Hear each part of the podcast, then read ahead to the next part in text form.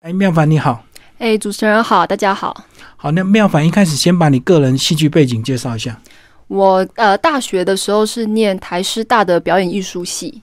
然后后来考上了台大戏剧的硕士班，所以我现在是硕士一年级，台大戏剧硕士一年级的学生。然后是因为硕士的关系，才跟这个冯一刚老师有接触吗？哎，其实，在更早的时候，我在念师大，我去修了呃冯一刚老师他在音乐系开的课程。那那时候老师是教戏剧史，那我上课特别认真，然后就会提问，所以老师就算是后来就跟老师有接触认识。那之后就参与相声瓦舍的演出，然后乃至于到现在相声白人一手的整个剧本的撰写。你一开始的提问是对于这个戏剧的一些知识的这个比较积极的追求，还是有一些这个挑战性的提问呢、 基于对于戏剧的追求、学问的追求，所以发出了挑战性的提问，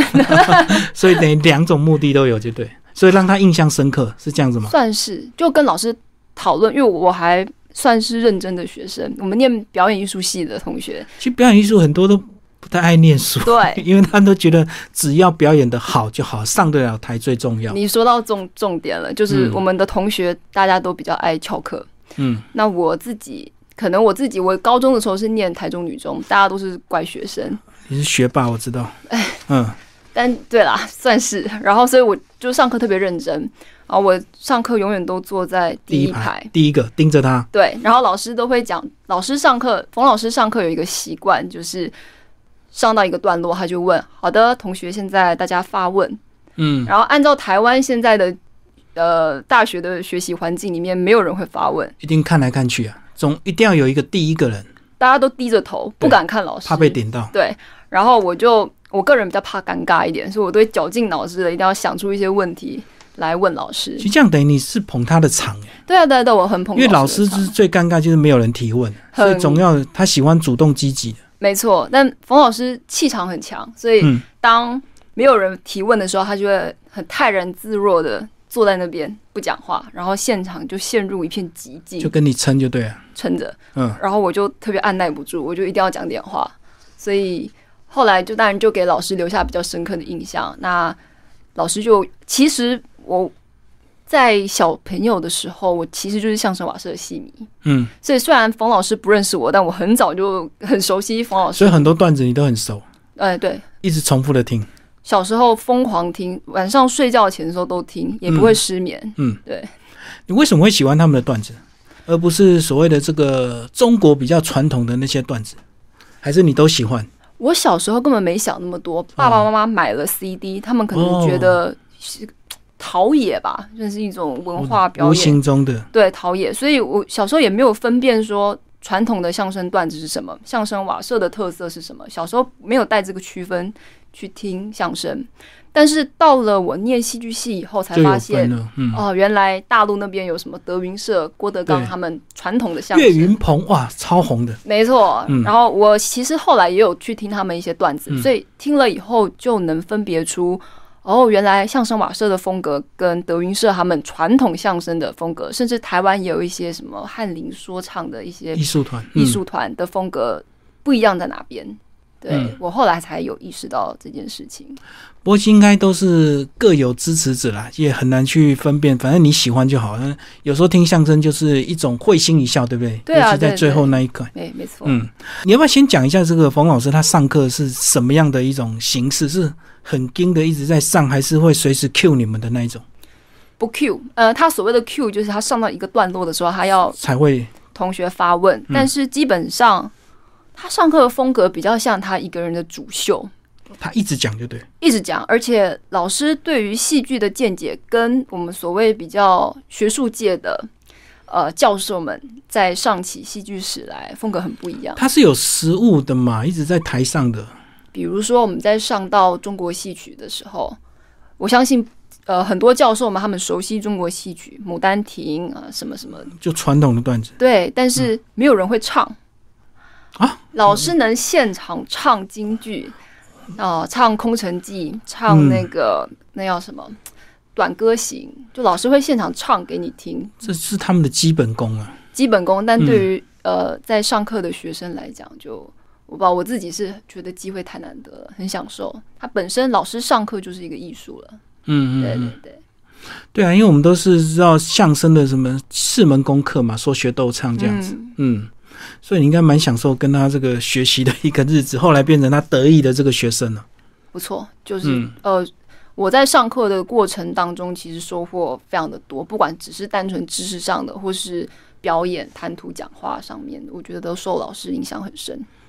接下来我们就来讲这本书啊，这个冯老师说跟柯南有关系，你把这段故事先讲一下。呃，唐红的恋歌，嗯，它是柯名侦探柯南的剧场版嗯的一部电影。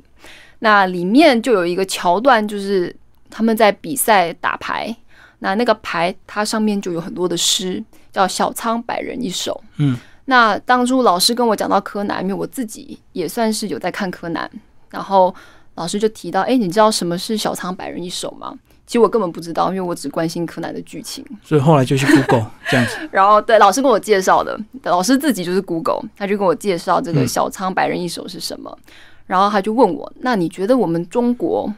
有没有类似像小仓百人一首的作品？我说有啊，唐诗三百首，首是，对，宋词啊，我们还有元曲，但你能背几首？老师就问，哇，我一下就检讨起来，你说完完整整能立马想起来背起来的，真的不多。都是熟一两句。对对，对你能比如人家讲哦，我知道那是什么，但你要自己单纯的背出来有困嗯难。，完整的背诵，或者是知道作者这样。但对于日本的小朋友们而言，小仓百人一手，他们想玩那个卡牌，嗯那是他们的基本功，他们就朗朗上口，哪一个呃段落前面接后面是什么，他们都知道。那所以我觉得这也是这本书当初在构画的，算是一个契机点吧。我嗯们也想要透过选唐诗宋词里面其实特别耳熟能详的段的的诗句，然后来写一本属于我们这个华人社会的相声百人一首。嗯对，其实这样有很深的教育意涵，就是引发你对唐诗宋词的兴趣。那单独叫你背，你当然不会想背，所以一定要有一个故事，有个笑话，就类似相声这样一个段子。然后你有兴趣，你就会去背，然后就去去找他的典故。对，没错。所以这样子是不是因为有感于这个冯老师觉得很多学生这个现在的这个唐诗宋词能力都太差，是吧？我觉得老师有这层意思在， 但是他不好直接公开的怎么讲？嗯、我不是我不知道怎么可以能说批评吗？就我们现在的小朋友，尤其我觉得像我弟，他跟我差三岁半，但他对于诗词的涉猎真的是非常非常的少，对他来讲。可能听过，但其实很陌生。 我知道，而且还有个很尴尬的，因为政治的关系，所以对现在有一些人呢不太喜欢中国大陆来的东西。没错，嗯，所以他可能会去看台湾的历史，他绝对不读，不会去背那个唐诗宋词。没错。嗯，但是等你书到用时，你就方恨少， 你就讲不出来了。好，那后来呢？呃，你们这个有这个发想，但是其实起步是非常难的，就是怎么样挑出这些唐诗宋词，那怎么发想把它变成一个相声段子？当然要好笑，然后又要短，然后又要带入置入我们的这个唐诗宋词，对不对？没错，嗯，其实一开始发想到选择诗过程，我记得是在二零一九年十二月，好像就在圣诞节嗯那段时间，我和冯老师只花三天的时间就把这本书的构画，还有甚至把诗全部都选好了。就一百首，一百首。嗯，我跟老师算是脑力激荡吧，我们就能想到什么就赶快把它记下来。它通常都是一个很普通的、很大家常听到的诗，但我们去查那个诗的原文以后，有时候才发现，诶，其实前面我们都不熟悉。跟我们想的不一样。没错，嗯可是这个想出来很容易啊，可是怎么发想嘞？对，这是对最要难要的。等于是要古今融合嘛，没错，用现在的时事去包装这个古诗词。而且我在之前其实我有写过相声段子，那是因为我要在相声瓦舍演出，但呃经验真的不多，所以嗯这算才算是我真正的第一次就是一个挑战的任务。但我觉得机会难得，老师问我你行不行，我就马上就答应了。但其实那时候心里也没底，到底我能不能把它写出来？所以你是本来对戏剧的本质比较熟吗？嗯，我其实我对于戏剧的启蒙，乃至于为什么我会念戏剧系，我并不是从小去看舞台剧，我真的是从小听相声。嗯，所以有但因为瓦舍的相声的风格又是跟传统的相声不太一样，所以对我来讲，瓦舍的相声其实对我来讲就是戏剧。嗯，我我内心没有很大的那个区分说，啊，这是所谓的相声，相声的格式应该是什么，然后这个舞台剧、话剧、音乐剧的格式应该是什么，我没有特别这样去区分。所以在写这个这本书的时候，其实我也不带有这个这个风格再来写剧本，但反而这这样这样子写出来的剧本会特别的，我觉得新鲜吧，年轻人会比较有兴趣。嗯，嗯，因为你听久了，你很自然写出来的样子就是对相声瓦舍本来对。哎的样子。对对对，嗯我，就站很的这迎个合他们。没错，嗯嗯，可是怎么分工呢？因为一个人写一百段，其实会死掉哎、会死所以你们还是要一定会死，找一大堆人来。没错。呃，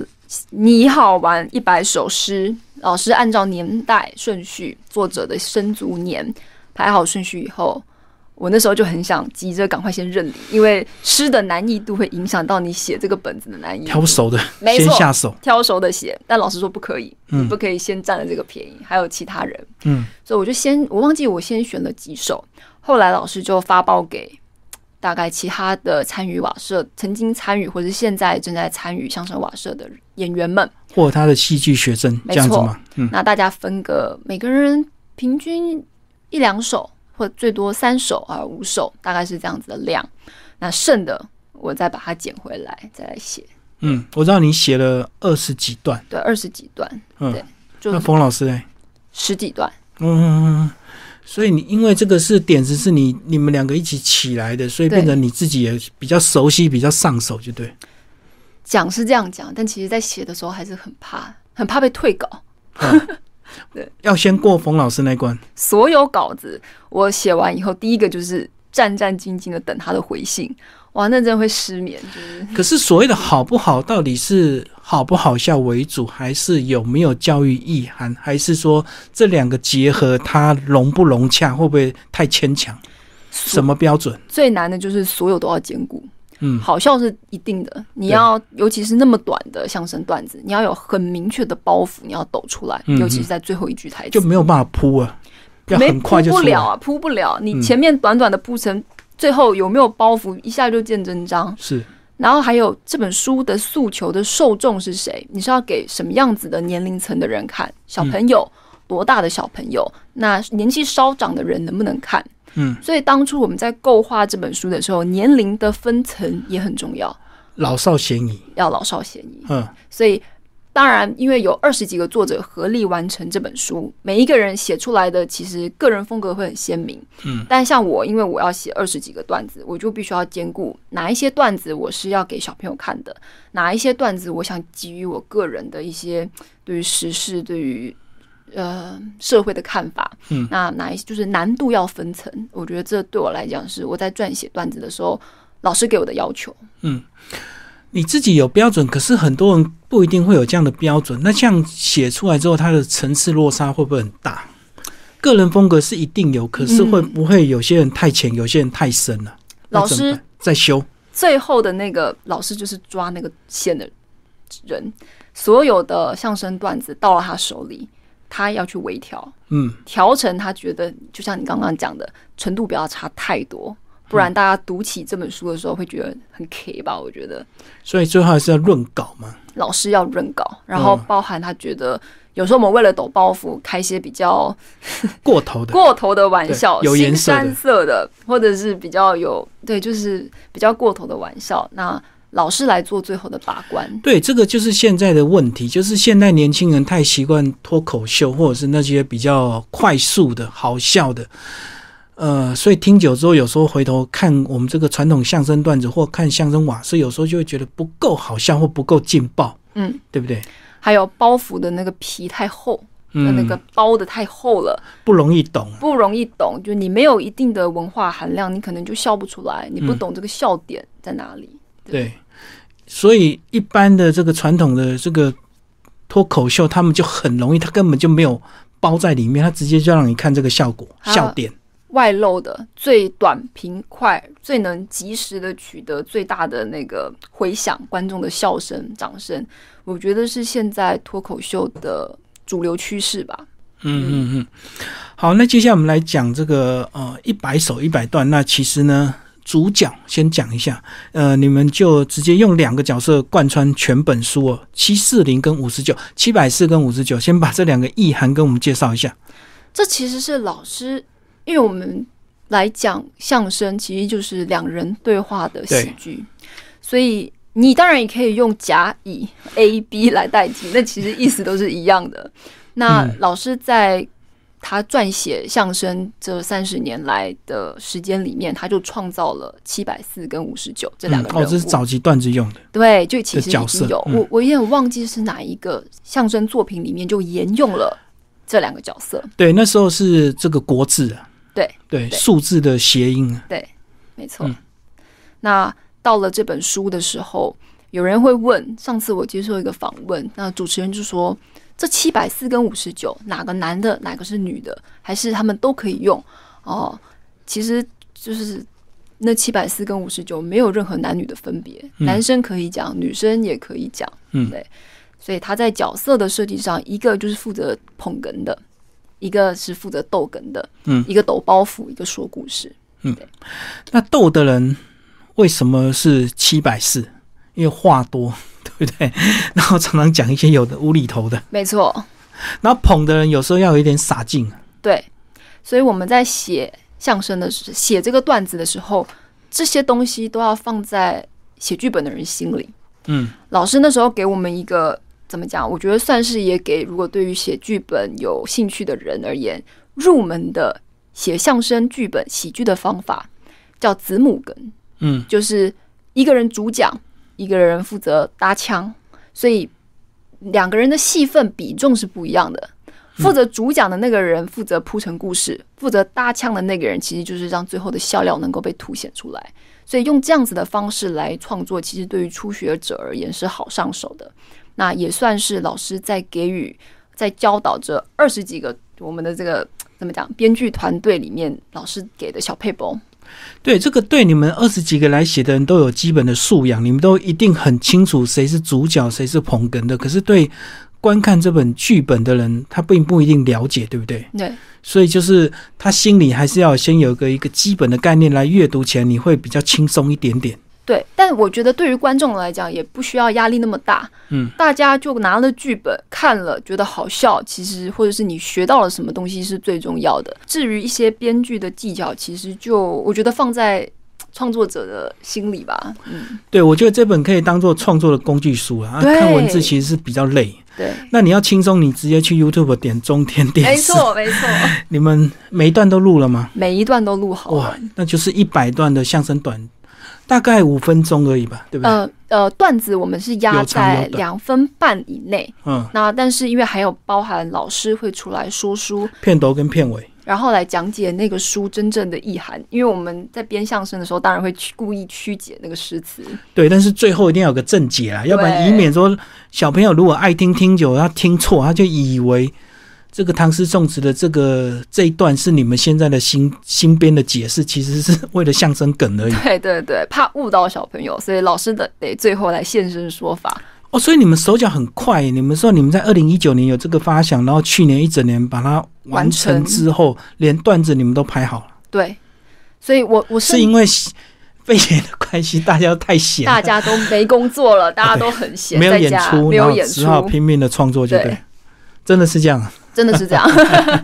好了，那但是今年还是有一点希望，就是你们配合这个短片之后，其实你们还是有正式的舞台剧演出，对不没有对？错，跟我们讲你们的那个三三的演出，好不好？三十三的演出，呃，完了，我有点忘记时间，应该在二月二十八号，呃，台北市政府的亲子剧场有哇，这么快，这个月，就两个礼拜过后，马上首演就上了。嗯嗯嗯那我们就是选用相声百人一首里面精选的三十三个相声段子，你要先讲三三啊，相声瓦舍三十三周年，没错，呃，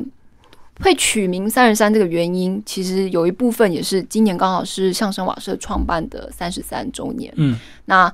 每一个段子三分钟，三十三个段子，总共就是九十九分钟，等于是一个完整的演出。嗯所以我们就用三十三来当做剧名。为什么你会选这个台北的亲子这个舞台？那边比较小，你们一开始的规模就没有设定太大嘛？应该这样讲，呃，以前相声瓦舍立最早的开始的时候是在新舞台，现在已经拆掉了对。那后来新舞台的整个剧场的团队就跑来亲子剧场，嗯哼，所以这也是为什么相声瓦舍那么久以来，它等于是跟着一群特别熟悉的人一起合作。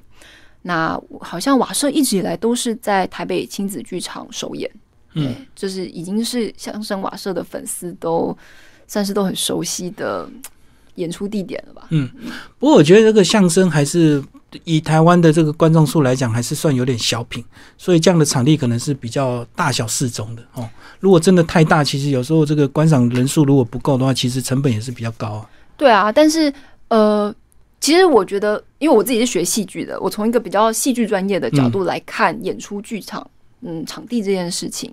并不是所有的戏剧演出都适合大剧场。对啊，因为我们都会觉得国家剧院是那最个正式的演唱会的小巨蛋嘛，好像对是梦想啊、里程碑啊对。可是其实你要那么大，其实要还是有它的需求性啊、对，而且相声最大的特色，我觉得相声瓦舍可以那么持续三十三年，最主要就是它所有的相声的呃剧情的内容。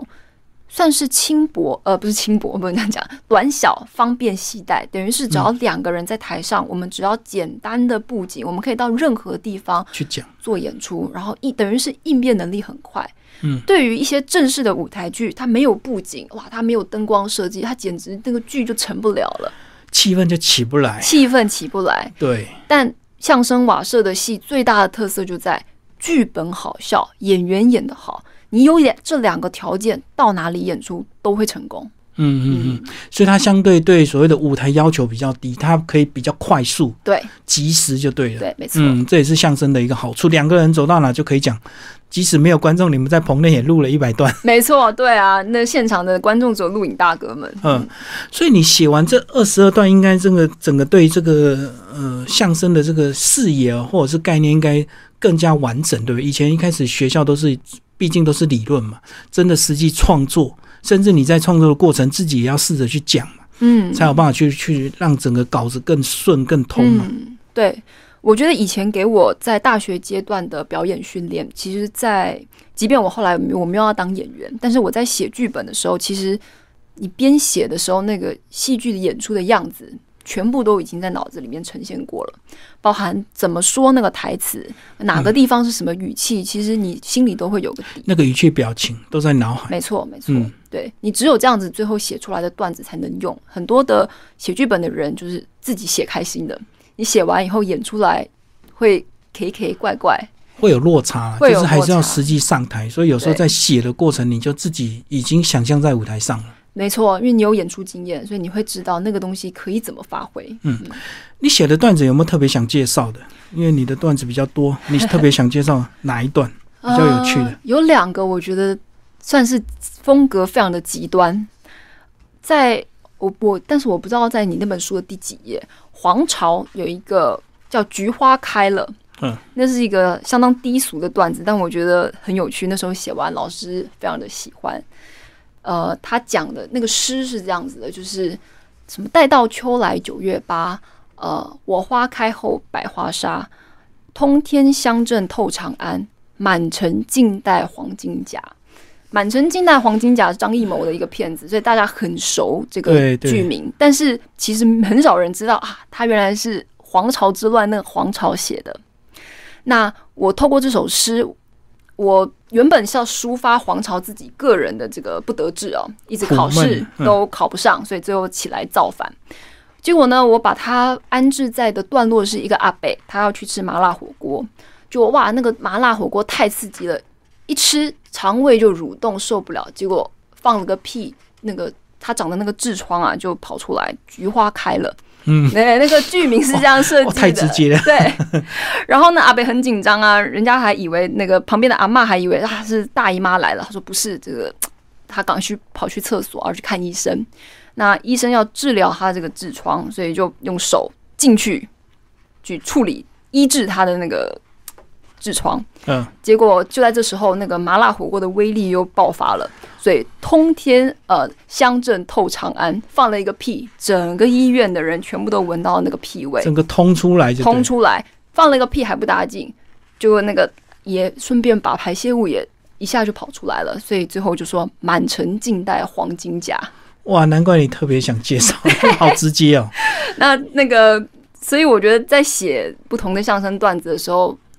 这个就算是比较好像包袱的皮比较浅，但有趣的比较现代化。因为有时候这个传统跟这个现在的有时候都会有一些冲突，就是相声总是要比较含蓄、比较暧昧，对会心一笑，不能哈哈大笑，哈哈大笑那个叫笑话，对那个上不了台的。对。所以你一开始也会有这样的一个疙瘩吗？我觉得在当初创意的启发点的时候，心里倒是不要有这个区隔，先写再说。先写再说，你管他的，觉得好笑就先把它写下来，最后的把关就交给老师。嗯，那还有另外一个段子，是我个人算是比较有艺术追求的状态下写艺术性比较高一点。艺术性比较高的叫《国家不会亡》。哦嗯，那它是这整个作品里面比较特别的，它是用辛弃疾的两首诗。我们相声百人一首里面所有的诗只选一个作者的一首代表的诗作，但因为这本书是由中华文化永续发展基金会就是赞助的合作合作的，嗯，对，所以上官鼎，也就是刘兆玄前行政院院长，他特别个人特别喜欢辛弃疾。而且他还写推荐序哦。对，序是刘兆玄呃先生写的。嗯，那他个人特别喜欢辛弃疾，所以当初在创作的过程当中，他就特别想要用辛弃疾的两首诗在同一个段子里面。那那个辛弃疾的诗就交给我来写，所以在那首诗里面，我们用的是《青玉案》跟《破阵子》两首。嗯其实大家都很耳熟能详，一个就是呃蓦然回首，那人却在灯火阑珊处；另外一个是呃醉离挑灯看剑，梦回吹角连营，也是小朋友在国文课本上面常常看到的。那故事我就安排在南宋，那那时候岳飞啊就很紧张，一直想要希望出兵攻打嗯，金兵嘛，结果金兵一再的再犯入侵南宋，皇帝就一直讲啦，不要担心，国家不会亡，我们只要割地赔款，什么事情都可以解决，所以就一再的忍让，结果到了最后的时候，他们跟可汗那个皇帝想要跟可汗较量，你看那些可汗哦，他们想要南侵的时候都得挥师南下，前线才能更往前一步。对，我皇帝不需要，我只在坐在宫里面，前线自动就会向我靠近一步。好，我懂你意思。对，它其实是好笑，但是它其实很讽刺。嗯甚至在最后的时候，我们回到台湾现在的处境。那在南宋的时候，那个皇帝他并没有亲眼见证到南宋的灭亡，嗯，因为岳飞已经过世了。那放在我们台湾，我们台湾这个中华民国会不会亡？所以在最后，其实把这个点也点出来了。我们有些人觉得不会亡，因为在我死之前，可能中华民国并不会亡。然而，这个不会亡是真的不会亡吗？里面有他一定有一些形式的转化，就对。没错，它里面其实是在探讨整个国家意识，那包含我自己是年轻人，我怎么看待这些政治议题跟对政治社会的关怀，其实都包藏在这个段子里面。所以这也是相声这个好好听的地方啊，它可以讲的很通俗，它也可以包装所谓的这个国家意识，或者是我们社会很关心的一些新闻事件，对不对？没有错，嗯，里面有没有新闻事件？新闻事件，嗯，我个人啊有那时候，但那不是我写的，是老师嗯写，别的。人的段，抢口罩。呃，那时候大家疫情刚开始出现的时候，大家很担心要抢口对罩，抢口罩也成为一个乱象，很多人想要囤货嘛。嗯，那其实老师也针对这个议题，算是时事议题进行了创作，就是抢口罩。嗯、我知道今年的一月变成抢暖暖包，对，因为天气太冷了，然后突然天气就好了。对，然后大家囤好货以后，哇，开始放晴。嗯嗯嗯对。所以这本书其实蛮有意思的，也算是你一个非常重要的一个作品啊，因为其实你的篇数蛮多的。对，算是我唉初次提升吧，然后但是就有这个作品，嗯，有了这本成功的例子，你自己有没有想要写长篇的大段的？有，呃，后来可能受过老师这个这次的考集核训，，对，嗯，那老师有邀请我在虎年的时候，明年，嗯，写的画，哎，可以先透露剧透一下《画虎兰》这部戏，哦就是我们台语讲的韦后兰韦，后兰，没嗯，错。那那里面的戏分成上下半场，那老师就交给我下半场整出大概四十分钟的独幕剧，我现在正在焦头烂额的， 单口啊，不是单口，独幕是一个哦就爆从笑头到的底爆笑的喜剧。嗯嗯，嗯对。可是为什么分上下场啊？那下场给你写，那上场这样怎么衔接啊？这就是相声妙的地方了。一般的舞台剧大概一出戏就要一个主轴，然后对一个完整的片段，上下半场大概就让中间观众可以休息。但相声好有趣，它这个剧种的属性的地方有趣也在于，它一个段子它可以十分钟，可以十五分钟，可以二十分钟，嗯，但是它也可以六十分钟，嗯，所以它的那个大小弹性其实就针对你剧作家你想怎么写，它可以怎么呈现，嗯。上半场有老师，他因为想要以虎年老虎为主题，他创造了呃六个还是几个不同的小段子，但它中间有一个主轴贯穿整个不同的小段子。嗯，下半场交给我，他给我的任务就是不要跟上半场有任何的雷同。完全不搭嘎，不搭但嘎是还是以虎为主题。老师没有讲出来，哦但就自我己觉看着得办对自己看着办，可能嗯可以做以湖为主题，但不要明着说怎么样按着来，但是埋藏了这个我们整出剧的核心，我觉得很重要。哦，而且明年又是虎年，嗯对，对不对？所以这是明年的剧嘛，就对了。没错，诶，那你现在还有一整年的时间，应该你觉得充分 吗？非常的不充 分，一整年呢、因为那现在出才牛头而已。现在才牛头，因为这出戏原本老师设想的是呃明年的下半年演出，嗯，那等于有一年半诶。一年半，然后后来老师跟我讲不行，我们后来行政规划决定上半年就要演出了。嗯，那你一出戏上半年就要演出，等于今年下半大家都要开始排戏了，对，所以你那要提早写出来给我大家排。等于是现在其实，在年初的时候就差不多必须要把作品写出来了。哦，等于你只有一两个月的时间，哎，因对为他还对要审，还要对改，然后有人要排练，要走位，干嘛的？对，不要刺激我。 哦，好吧，好，今天非常谢谢呃徐妙凡为大家介绍他们跟这个冯一刚老师最新的一个作品哦，呃，映科文学出版《相声百人一首》，同时这也是呃相声瓦是呃最新的一个这个演出呃剧嘛。好，谢谢妙凡。谢谢，谢谢主持人。